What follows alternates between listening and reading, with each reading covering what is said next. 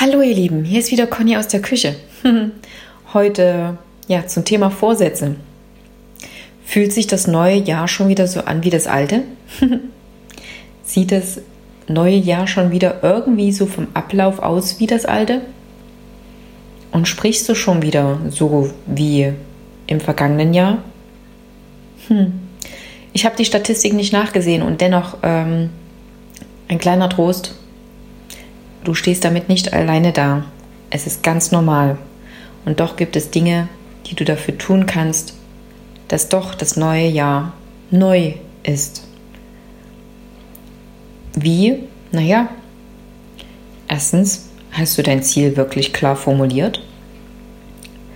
Klar im Sinne von konkret, im Sinne von mach mal eine Zahl, mach mal ein Datum, wobei das Datum noch nicht mal so wichtig ist, jedoch in, an irgendeiner Art und Weise darfst du es feststellen, wann du es erreicht hast. Darfst dir auch klar werden, woran merkst du denn, dass du es erreicht hast? Was sieht dann anders aus? Was fühlt sich dann anders an? Was wird dann anders von dir gehört? Wie auch immer.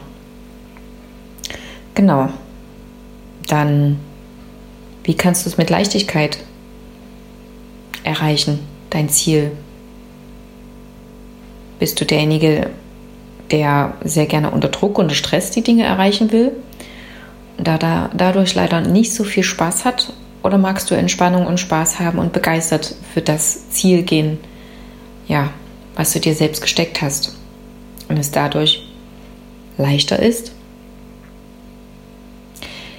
in der Traumstunde bringe ich genau das meinen Teilnehmern bei.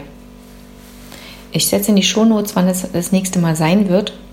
Und ähm, ansonsten freue dich auf die nächste Podcast-Folge.